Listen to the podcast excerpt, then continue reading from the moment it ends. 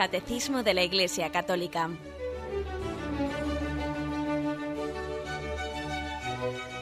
Un programa dirigido por Monseñor José Ignacio Munilla, Obispo de San Sebastián.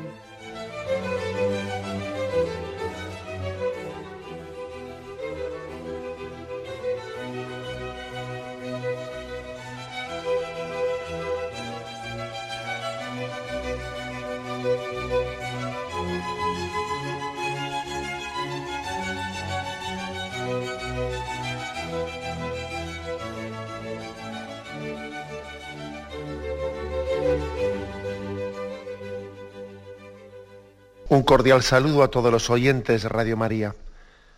Un día más, con la gracia del Señor, proseguimos el comentario del Catecismo de nuestra Madre la Iglesia. Teníamos sin concluir el punto 1435. Estamos en un apartado que tiene como título Diversas formas de penitencia en la vida cristiana. Dentro del sacramento de la penitencia, os recuerdo, os pongo en contexto, de que además del sacramento mismo, también hay pues, ejercicios concretos, formas concretas de ejercitar la penitencia para lograr la conversión. La conversión no solo se logra por el, medio sacramental, sino que el medio sacramental puede y debe de ser complementado eh, pues, por signos de ejercicios concretos, formas concretas para ejercitar la penitencia. Y por ejemplo, en este punto, 1435, se nos dice que la conversión se realiza en la vida cotidiana mediante los gestos de reconciliación, la atención a los pobres, el ejercicio y la defensa de la justicia y del derecho, el reconocimiento de nuestras faltas ante los hermanos, la corrección fraterna, la revisión de vida, el examen de conciencia, la dirección espiritual. Hasta ya habíamos llegado en el comentario y nos faltaban algunos puntos más. Dice, la aceptación de los sufrimientos, el padecer la persecución a causa de la justicia, tomar la cruz cada día y seguir a Jesús es el camino más seguro de penitencia. Bueno, fijémonos en esto último, dice, tomar la cruz cada día y seguir a Jesús es el camino más seguro de penitencia.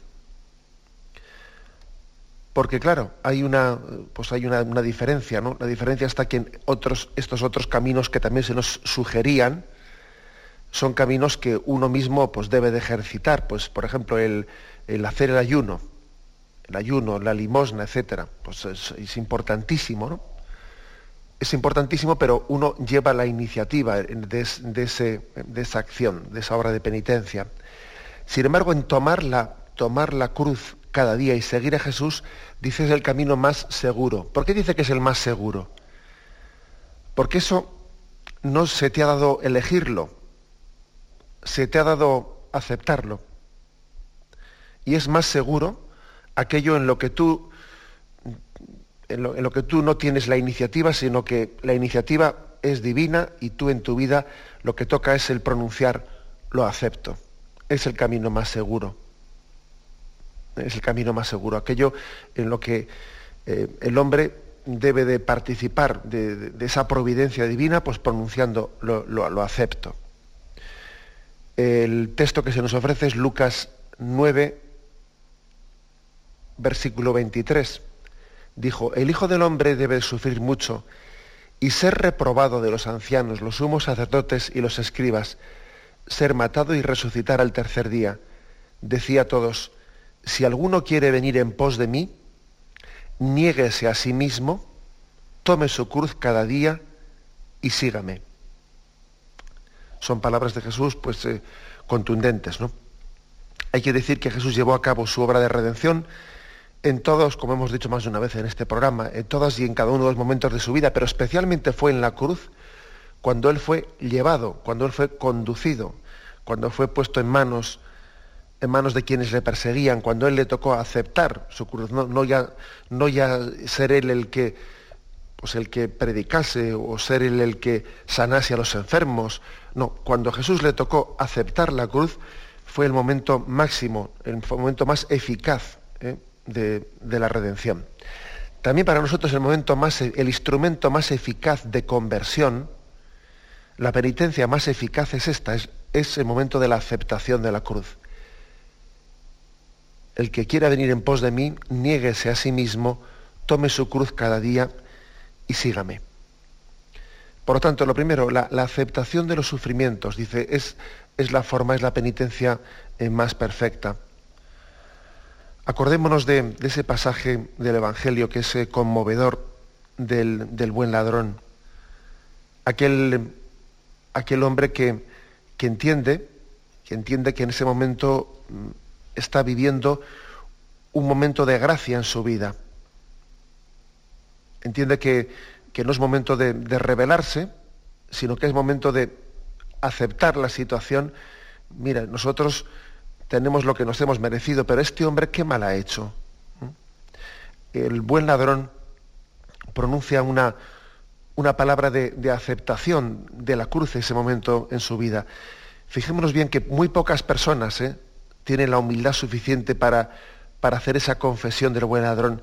Yo me he encontrado muy pocas personas que pronuncien en su vida ese decir, bueno, pues yo lo que, lo que padezco, pues yo me lo he merecido. Bueno, la verdad es que esa confesión del buen ladrón yo creo que no la, la hemos escuchado poquísimas veces en la vida. Y, y maticemos bien esto que queremos decir, ¿eh? porque no se, trata, no se trata de entender el sufrimiento concreto de nuestra vida, es una especie de, cuando el buen ladrón dice, lo que yo padezco lo, he, merecido, me lo he ganado a pulso, ¿no? No se trata de entender el dolor como una especie de, pago, pago por mi pecado. Eso el mismo Jesús lo, lo rechaza en, los evangelios, ¿no? cuando él da a entender, ¿y, qué pensáis? ¿Que, estos, ¿Que este hombre ha nacido ciego por sus pecados o por los pecados de su padre? Eso Jesús en repetidas ocasiones en el Evangelio rechaza tal interpretación, la interpretación de que el sufrimiento en la vida sea una especie de consecuencia o venganza divina de, bueno, pues de, de los pecados concretos de nuestra vida. Es cierto que la Sagrada Escritura afirma que el pecado, el sufrimiento, se ha introducido globalmente como consecuencia del pecado. Pero al mismo tiempo afirma que no se puede hacer una especie de silogismo de que esto que, me, esto que estoy sufriendo yo es una especie de consecuencia de pecados concretos que he cometido, una especie de venganza por divina por, eh, por pecados concretos que he hecho. Eso es rechazado. De hecho, en el libro de Job, ¿eh? en el libro de Job, pues eso se ve bien claro. Hay unos amigos de Job que le dicen, esto que estás padeciendo, seguro que será porque has hecho algo, algo, algo habrás hecho, piénsalo a ver, porque si no, no estarías sufriendo esto. Esa tesis es rechazada en la Sagrada Escritura. Poco a poco la Sagrada Escritura se da cuenta que no, no puede haber una especie de explicación del dolor y del sufrimiento como un pago, una consecuencia, una especie de, de venganza, ¿eh? de venganza de algo concreto que uno ha hecho. ¿Qué habré hecho yo? Decimos nosotros a veces, ¿no? ¿Qué habré hecho yo para que, para que Dios me, me, pida o me, o me, castigue así? Esa es una, reflexión que hay que rechazarla de nuestra mente. No es esa la forma ¿eh? de entender el misterio del dolor y sufrimiento de la Sagrada Escritura.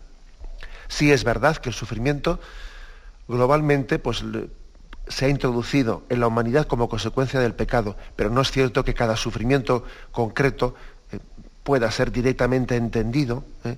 Entendido como, una, como un castigo de nuestro pecado.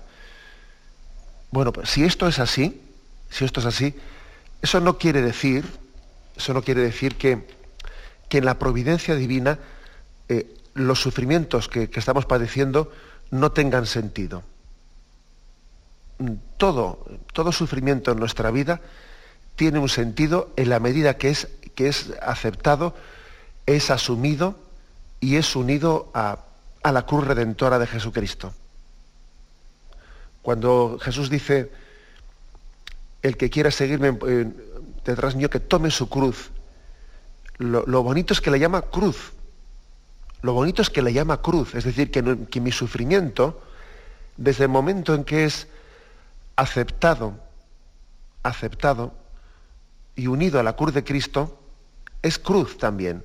Es cruz salvadora. Es cruz redentora. En ese sentido, por supuesto que podemos decir que todos los sufrimientos de nuestra vida forman parte de la voluntad de Dios. En ese sentido, ¿eh? no en el sentido de que, Dios me haya enviado esto como castigo de esto, del otro, no, no, pero sí en el sentido de que Dios quiere que en su providencia todas las situaciones concretas de mi vida sean aceptadas, asumidas y unidas a la cruz de Cristo. En ese sentido sí podemos y debemos de decir ¿eh? que, que nada, se, nada se escapa, nada de lo que nos ocurre se escapa a la providencia de Dios, a la, a la voluntad salvífica de Dios. Y eso forma parte de, de mi cruz concreta. Bien, la aceptación de los sufrimientos. ¿eh? Eso es, por tanto, la forma principal de, de, nuestra conversión, es el ejercicio más perfecto de, de la penitencia, la aceptación. Fijaros bien que, que uno puede, podría caer en el, en el error un error práctico de decir, a mí me gustaría hacer penitencia, pero ser yo el que la eligiese, ser yo el que la dosificase. Bueno, eso, eso sería más cómodo, ¿sabéis? ¿no? El que uno diga, bueno, pues, pues eso voy a, voy a, entro en cuaresma y a ver si hago determinada penitencia. Bueno, y hago un poquito ahora, ahora ya voy a descansar un poco, hago la otra. Claro, a nosotros nos gusta siempre llevar el timón ser yo el que elija qué tipo de penitencia, elijo el cuándo, el cómo, las formas, pero claro, la obra, la obra de santificación más perfecta es cuando, eh, cuando no soy yo el que llevo el timón, sino cuando es el Señor mismo el que, el que lleva el timón de esa obra de, de penitencia en mi vida. Y a mí me toca aceptar, me toca confiar, confío y acepto. Eh, confío y acepto. Bueno, pues em, hay, una, hay un, relato, un pequeño cuento, que quizás hayáis escuchado en Radio María, un cuento con, mucha amiga eh, sobre esto de, que la cruz eh, pues sea la que yo quería o no la que yo no quería, hecha a mi medida, a medida del otro, etc. Un pequeño relato, un cuento, que, vamos, que voy a compartir con vosotros. Dice que había un hombre un hombre pues, que se quejaba de su cruz, ¿no? Se quejaba de ella y estaba siempre diciendo, es que si, si, fuese un poco, si fuese un poco más corta de aquí, es que me hace daño en el hombro, es que esa cruz a mí me gustaría que no me rozase tanto aquí. Y, estaba siempre quejándose al Señor. Decía, yo, yo acepto la cruz, pero es que me gustaría que fuese un poco distinta, ¿no? menos áspera en esto, lo otro, tal, lo cual. Es que yo veo que otros tienen unas cruces más llevaderas, pero es que la mía es la peor la mía es esto. el caso es que dice que, el Señor le pasa, le pasa a, una gran sala en la, que, en la que había multitud de cruces, ¿no? Y le dijo, venga, pues déjala aquí y elige tú cualquier otra. El hombre deja allí su cruz y empieza allí a elegir, ¿eh? a elegir entre aquella multitud de cruces ¿no? que había allí. Coge una y dice, uff, esta pesa mucho. Coge otra y, uy, esta el caso es que, es larguísima, parece que se clava en el suelo. Coge otra más y a cada uno le iba buscando una pega. Esto por aquí, esto por allá, y pasan horas y horas y horas y horas y horas, ¿no? Y al final coge una y dice, después de dar vueltas y vueltas, coge una y dice, bueno, pues parece que esta sí, oye, mira, esta sí que parece que es la que puedo llevar, ¿no? Bueno, va a salir de allí y resulta pues, que el Señor le dice, pues mira, esa que finalmente has elegido, es la tuya, la que al principio habías dejado por buscar otra más. ¿eh? Ese pequeño cuento, lo que, viene, lo que viene a decir es que es, que es absurdo, es absurdo que estemos eh, comparando cruces. Yo quiero otra cruz distinta, eh, la, la, del otro es más dura que la mía. El caso es que, el caso es que tenemos que, que hacer un acto de que, un acto de fe, un acto de confianza de que el Señor a cada uno le da la gracia para lo suyo le da la gracia para su momento, para su circunstancia. El Señor se adecúa también eh, a nosotros y a nuestra circunstancia concreta. No estemos nunca envidiando, ¿no? Envidiando la cruz de los demás, porque, porque es más llevadera que la mía. No.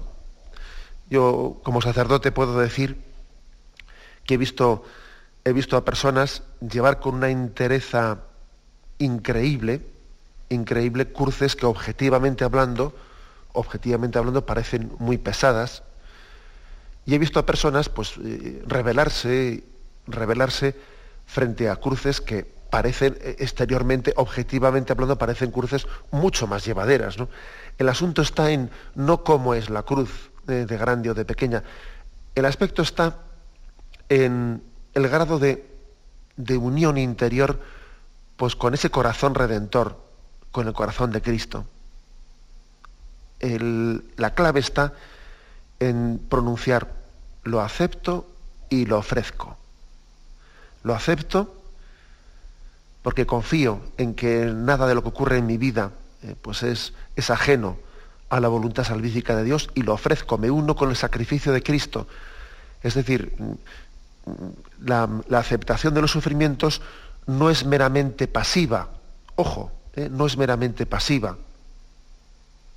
Es también activa porque Dios ha querido que colaboremos con nuestro ofrecimiento, con nuestro ofrecimiento. No es lo mismo decir mm, me resigno que lo acepto. Ya sabemos que la, palabra resignación es también una palabra cristiana ¿eh? y que ha sido pronunciada en la tradición de la Iglesia pues en un contexto cristiano. Pero se trata, ¿eh? se trata de, que, de que nosotros no, no entendamos la resignación pues, en un sentido de decir, bueno, pues no, como no tienes nada que hacer, trágala. Trágala, es decir, no, tienes, no tienes opción. Total, digas sí o digas no, vas a tener que llevar la misma cruz. No, ese es un concepto imperfecto de resignación, como os podéis entender, como podéis entender, ¿no? Se trata de decir, lo acepto, la aceptación, el hágase en mí según tu voluntad. El pronunciar el hágase. ¿eh? Ese hágase, hágase que cada uno de nosotros tiene que pronunciar, es necesario también para la redención. Dios ha querido que nuestro hágase forme parte también del hágase de Jesucristo, del hágase de María. Y esos hágases de Cristo y de María están incompletos mientras que nosotros también no nos unamos y, y no nos unamos a, en el sacrificio de redentor de Cristo en, esa, en ese acto voluntario, voluntario del hombre que se une a la pasión de Cristo. Por eso que qué importante es esta, esta expresión, ¿no? Aceptación de los sufrimientos. Tenemos un momento de reflexión y continuamos enseguida.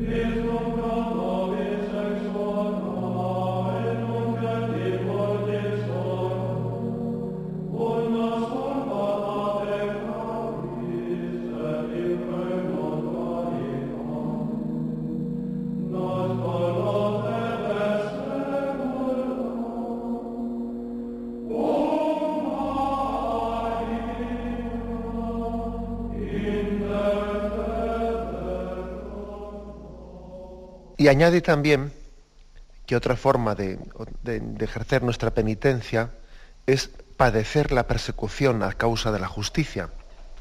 Jesús dijo, bienaventurados cuando os persigan, ¿no? por causa de la justicia. Pero el caso es que el caso es que esto nos cuesta más todavía.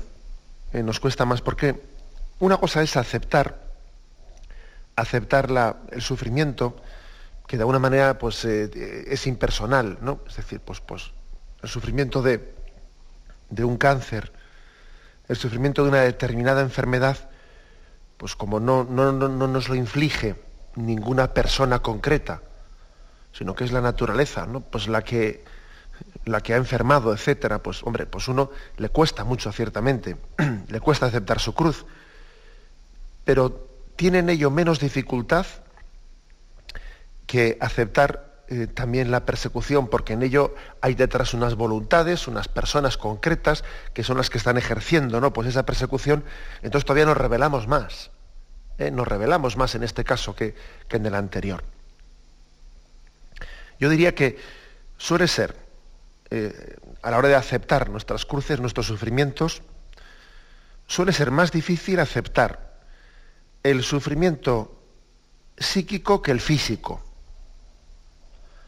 Porque bueno, si el físico es duro aceptarlo ciertamente, es duro aceptar, por ejemplo, la, pues la falta de salud, pero todavía es más duro aceptarla cuando se trata de un sufrimiento psíquico que físico, cuando se trata de una depresión, cuando se trata de, sí, pues de una enfermedad mental, etcétera, es más duro, porque parece que resulta más humillante, parece que se está, hay una, una especie de sospecha de que esta persona eh, todavía tiene que soportar la humillación de que, de que parece que, él tiene una complicidad en esa, en esa enfermedad, es cierto. A veces se, sospecha, ¿no? Se sospecha del enfermo psíquico psiquiátrico y todavía es una cruz eh, muchas veces más dura que la física.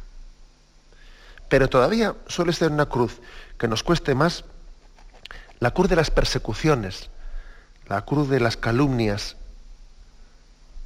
la cruz de, que, de las insidias, etcétera, porque claro, entonces hay todavía ya la sospecha eh, hacia que alguien está pensando mal de nosotros, bueno, pues entonces ya es que no, es que sea sospecha, es que es evidencia, ¿no? Que alguien está montando una especie de conspiración contra nosotros y entonces se revela más nuestro amor propio, se revela más. Pero sin embargo, fijaros bien, forma parte también de la cruz, de la, de la cruz que está predicha por el Señor. Mirad que os envío como corderos en medio de lobos, y si al maestro le han perseguido, también a vosotros os perseguirán. O sea, que es que el Señor mismo nos, lo predijo, ¿no? que habría, que hay un cierto grado, o un gran grado, ¿no? de, incomprensión, etcétera, que, que forma parte de, la, de, de su, de la providencia, forma parte del camino de santificación. La historia de la, vida de los santos, ¿no? el conocimiento de los santos ayuda mucho a esto. Porque el caso es que no ha habido, no ha habido santo al que no le hayan, al que en, torno al cual no haya habido calumnias, incomprensiones, persecuciones. Es que yo creo que es que es un, un instrumento que en la providencia de Dios se convierte en purificación muy importante para nosotros. Un instrumento muy importante. El Señor en su omnipotencia es capaz de servirse del pecado de los demás. El pecado digo porque muchas veces son envidias. Envidias, que la envidia, pues como se dice popularmente, ¿no? La envidia es muy mala. Pues claro que es muy mala. ¿eh? Las envidias, etcétera. Pero tampoco hay que hablar, pensar únicamente en términos de maldad. ¿eh? Cuando, recibimos persecuciones, que Jesús mismo dice en el Evangelio, llegará un día en el que los que os persiguen pensarán que dan gloria a Dios. Eso también lo dice Jesús en el Evangelio.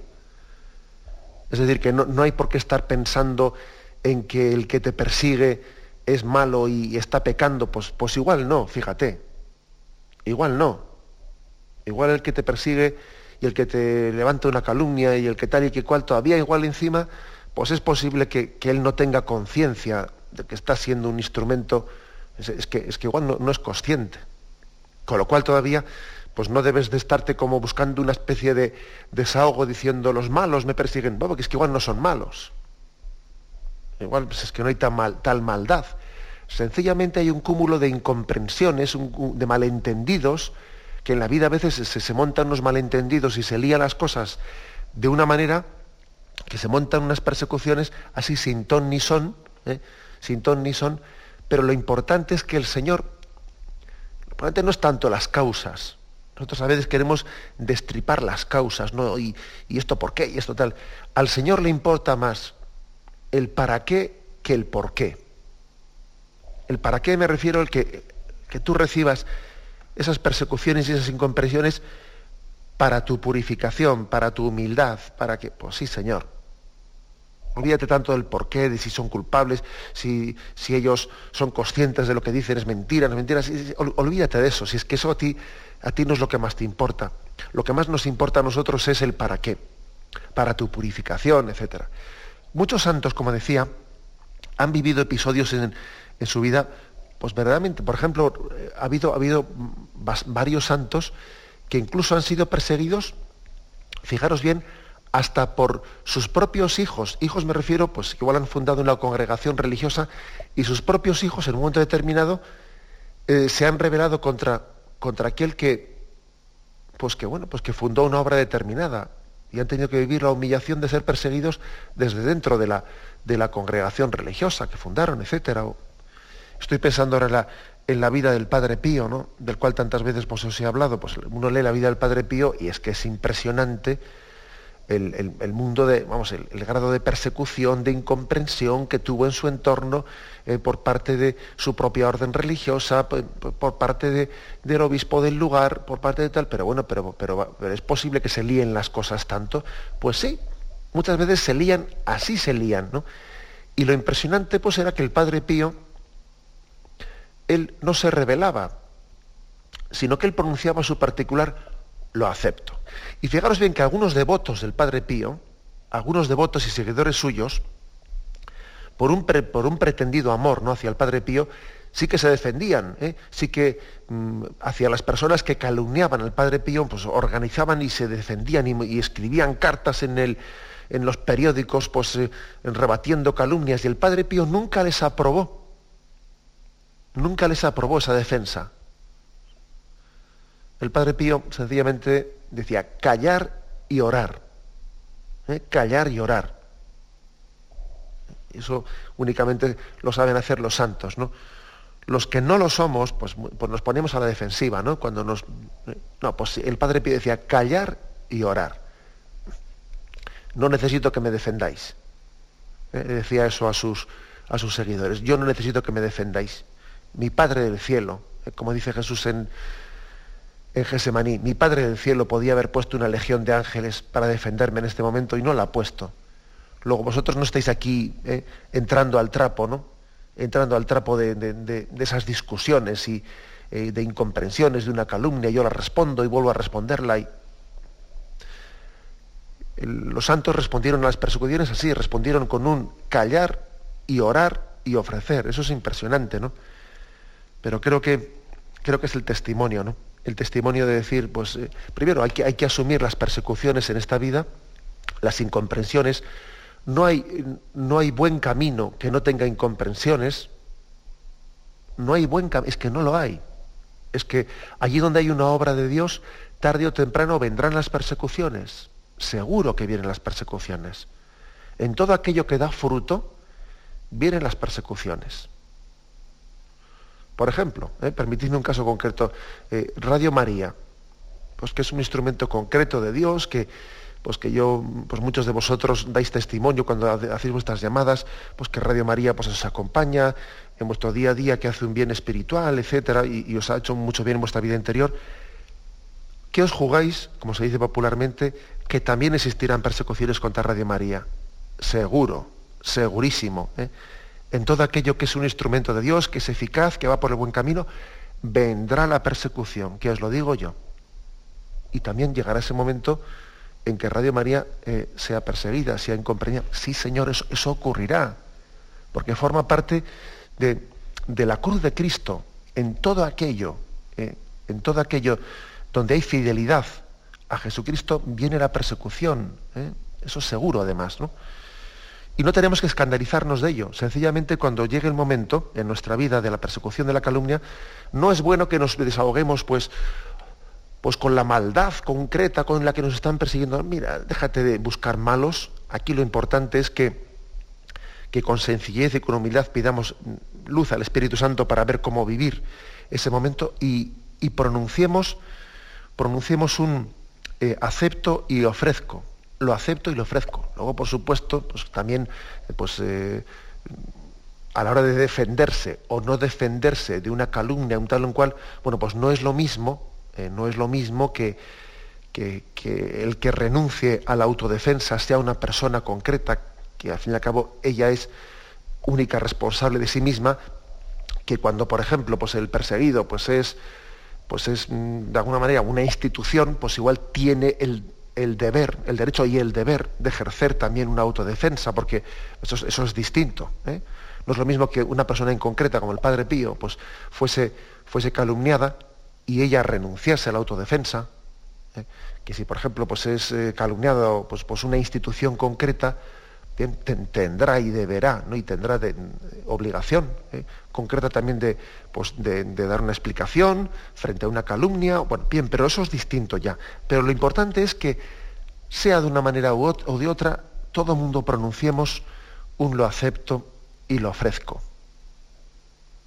Lo acepto y lo ofrezco porque nada de lo que ocurre es ajeno a la providencia de Dios que nos purifica.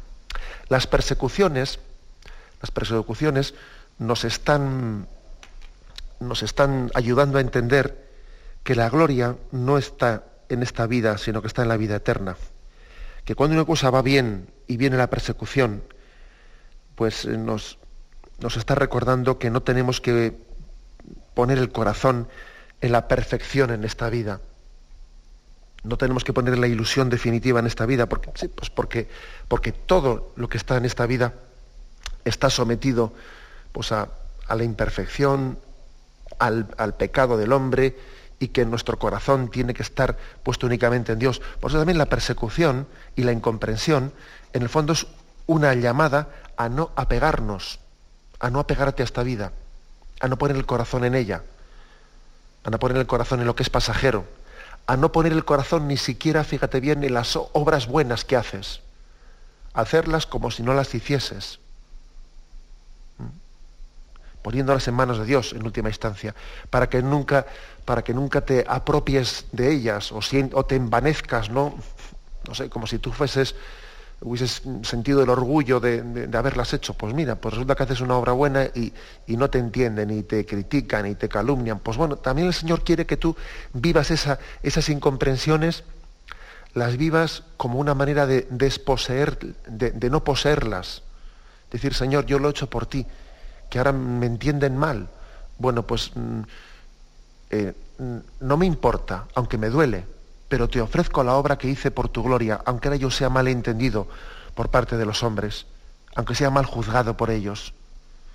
Yo lo he hecho por ti y no dejaré de hacerlo porque por no ser reconocido. No dejaré de hacerlo por el hecho de, de ser malinterpretado. Lo hice por ti, no lo hice por los aplausos y no voy a dejarlo de hacer por ti ahora que en vez de aplaudirme me calumnian. ¿eh? Por lo tanto, también las persecuciones suelen ser una purificación muy buena de la intencionalidad con la que hacemos las cosas.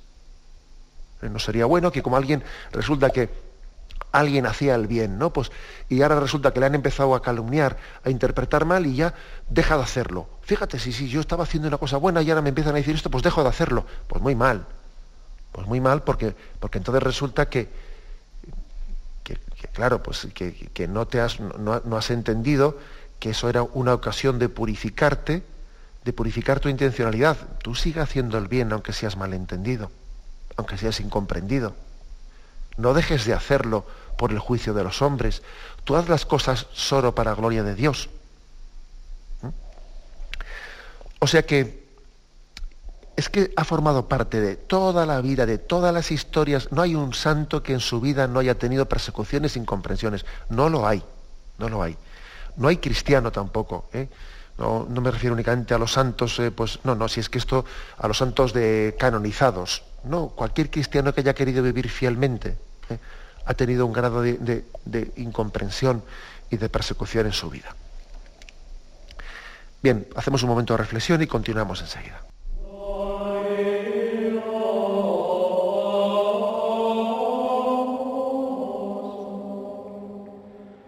Yeah.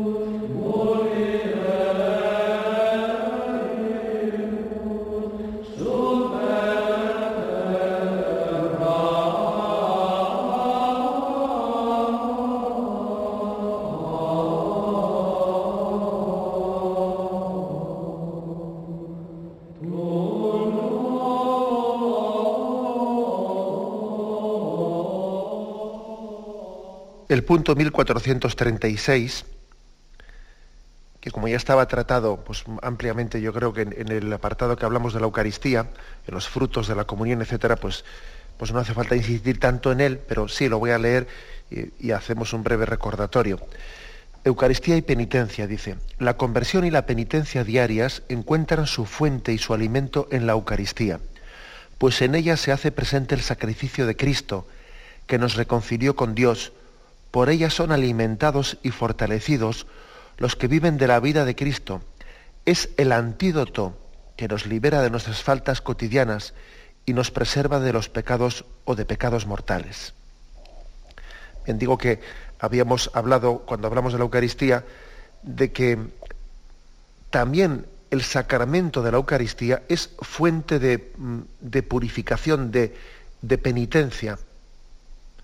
La Eucaristía es fuente de perdón de los pecados veniales y nos preserva de los pecados mortales. Es verdad que se nos pide comulgar en gracia de Dios, estar limpios de pecados graves, de pecados mortales para poder comulgar, pero al mismo tiempo, sin que sea contradictorio, la comunión nos purifica de los pecados veniales,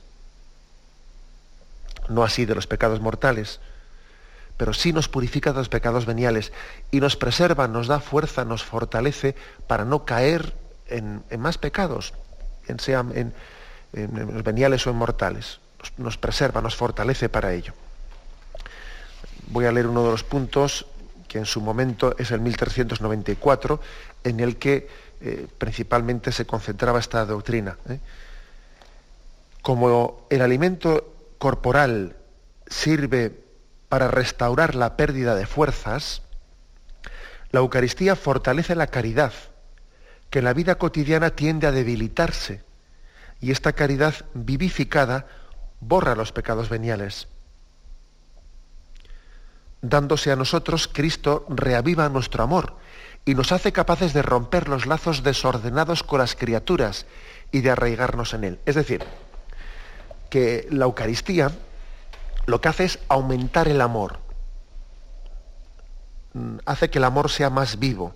Comulgar bien es aumentar nuestros lazos de amistad profunda con Jesucristo. Bien, pues una vez que ha aumentado el amor, ha disminuido, es decir, los pecados veniales han quedado, han quedado disminuidos o incluso borrados. Porque es que no olvidemos que el pecado es un debilitamiento de la amistad. Bueno, pues si la Eucaristía es un aumento de la amistad, pues entonces por sentido común entendemos que comulgar bien es debilitar el pecado. Si la Eucaristía aumenta el amor, pues el pecado que consistía en un debilitamiento del amor ha ido perdiendo terreno. Y entonces se nos ofrecía aquí una cita de un santo, San Fulgencio de Ruspe, que dice, porque Cristo murió por nuestro amor, cuando hacemos conmemoración de su muerte en, este en nuestro sacrificio, pedimos que venga el Espíritu Santo y nos comunique el amor.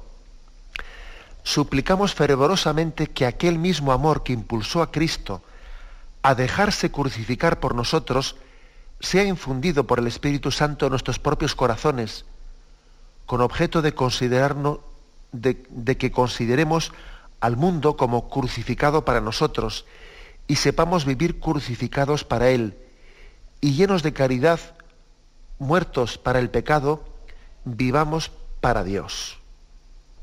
Pues como veis es un texto, un texto de la, de la mística cristiana, ¿no? Uno vive crucificado para este mundo y vivo para Dios. Eso es lo que hace la, la Eucaristía. Comulgar bien es vivir para Dios y morir para los lazos, ¿eh? para crucificar lo que hay de, pecado en nuestra vida, de desorden en nuestra vida, queda crucificado y vivimos por el amor, que el motor de nuestra vida sea el amor. ¿eh? Eso es lo que debe de procurar en nosotros el sacramento de la Eucaristía.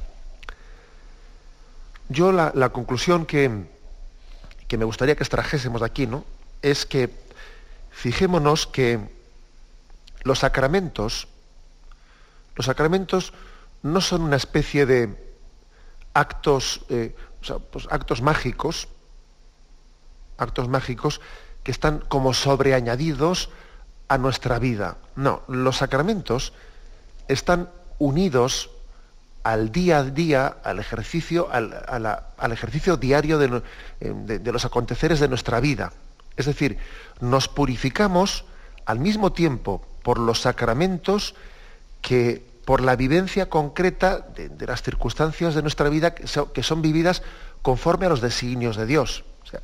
fijaros cómo puede llamar la atención que en este capítulo que estamos comentando ahora, ¿no? de diversas formas de penitencia en la vida cristiana, y podría llamar la atención que aquí se mezcla lo natural y lo sobrenatural. Es decir, que al mismo tiempo se mezcla de aceptar la enfermedad, dar limosna al pobre, comulgar y, hacer que tu comunión venza tus pecados, eh, confesarte de tal. O fijaros bien que aquí se mezclan los sacramentos con las obras y con la aceptación de tu enfermedad, con la calumnia del vecino, con. es que es curioso. Todo esto está mezclado, ¿no? A la hora de decir formas de penitencia y te, ponen también eh, sacramentos y, y, situaciones concretas de tu vida, todo se mezcla. Y es que es bueno que veamos que esto, esto es así. Porque la vida espiritual no es una vida distinta, ni distante, ni diferente de nuestra vida diaria. O sea, no podemos, sería un error muy grande pensar que una es la vida diaria, uno, es mi trabajo, uno es mi estudio, uno es mi enfermedad, uno es mi salud, y luego vienen los sacramentos. No, no, los sacramentos eh, vienen, para que estén bien celebrados, vienen a conectar, eh, vienen a conectar eh, con, ese proceso concreto de, vivir todo en Cristo. Vivir en Cristo mi, relación con mis vecinos, vivir en Cristo mi estudio, vivir en Cristo mi, salud, mi enfermedad. esto creo que es lo hermoso de, este capítulo que estamos explicando, eh, en el que vemos, que no sería, no sería correcto hacer una especie de frontera divisoria entre las cuestiones eh, mundanas y las cuestiones eh, espirituales o sobrenaturales. No, las cuestiones naturales, no, no señor, todo, todo ha sido, todo forma parte, todo forma parte del camino de Dios para mm, nuestra conversión. Todos son instrumentos de penitencia, desde la comunión eh, hasta la aceptación de la calumnia del vecino, desde el sacramento de la penitencia hasta la ayuda, la ayuda a un pobre concreto, pues a, un vecino que está solo, solo que, nadie visita y yo voy a dedicarle tiempo para, para escucharle, pues porque no tiene nadie que le escuche. Todo forma parte del mismo camino, ¿eh? integrando, integrando lo humano y lo divino, lo natural y lo sobrenatural, lo corriente y lo extraordinario. Todo ello forma parte de una única eh, vida espiritual. Creo que esto es lo, hermoso, lo que se está aquí explicando. Bien, eh, lo dejamos aquí, en el punto 1436. Continuaremos mañana a partir de, del punto siguiente. Bien, me despido eh, con la bendición de Dios Todopoderoso. Padre, Hijo y Espíritu Santo, descienda sobre vosotros. Alabado sea Jesucristo.